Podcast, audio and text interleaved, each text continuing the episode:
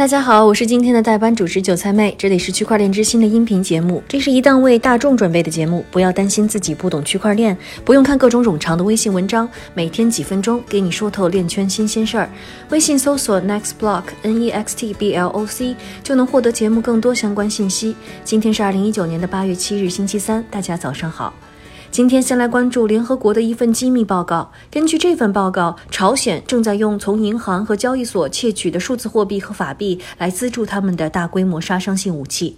这篇报道是路透社发出的，据称是由独立专家研究出的结果。这些专家在上周把这份报告提交给了联合国安理会朝鲜制裁委员会。报告说，朝鲜利用广泛的、越来越复杂的黑客手段，收集了大约二十亿美元的资金，然后再把这些钱通过网络洗钱。路透社表示，朝鲜驻联合国代表团在被问及有关报告时没有发表评论。据报道，专家们正在调查大约十七个国家内发生的至少三十五起朝鲜行动者攻击金融机构、数字货币交易所和旨在赚取外汇的采矿活动。朝鲜的许多黑客都是在侦查总局手下工作的。侦查总局是朝鲜负责秘密行动的情报机构。联合国的报告说，以数字货币交易所为目标，使朝鲜能够以一种比传统银行业更难追踪、政府监管更少的方式来创造收入。美国总统特朗普与朝鲜领导人金正恩举行了几次会晤，试图说服朝鲜放弃核武器计划。不过，看来并没有成功。此前的报道也有把朝鲜和数字货币交易所的重大黑客攻击联系在一起的事例。比如，早在2018年，一家韩国机构就把矛头指向朝鲜，称韩国国内交易所受到攻击，损失了数十亿韩元。另外，当时的日本也正在调查朝鲜是否是幕后黑手，因为日本的 CoinCheck 交易所也遭到了大规模的黑客攻击。导致超过五亿美元的数字货币被盗。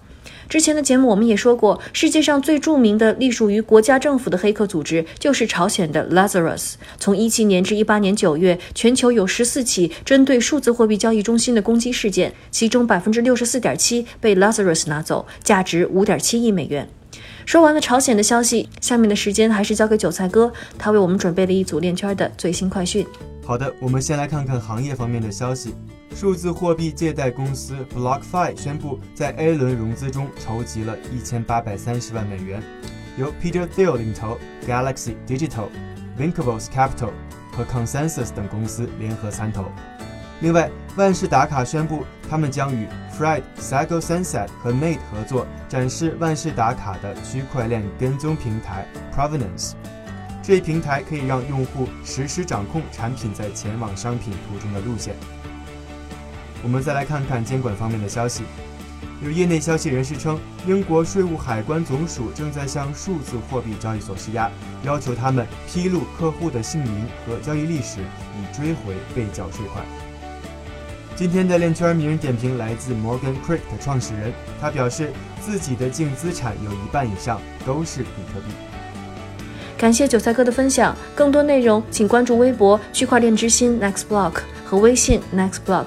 感谢你的收听，区块链之心还原区块链最真实的样子，我们明天再见。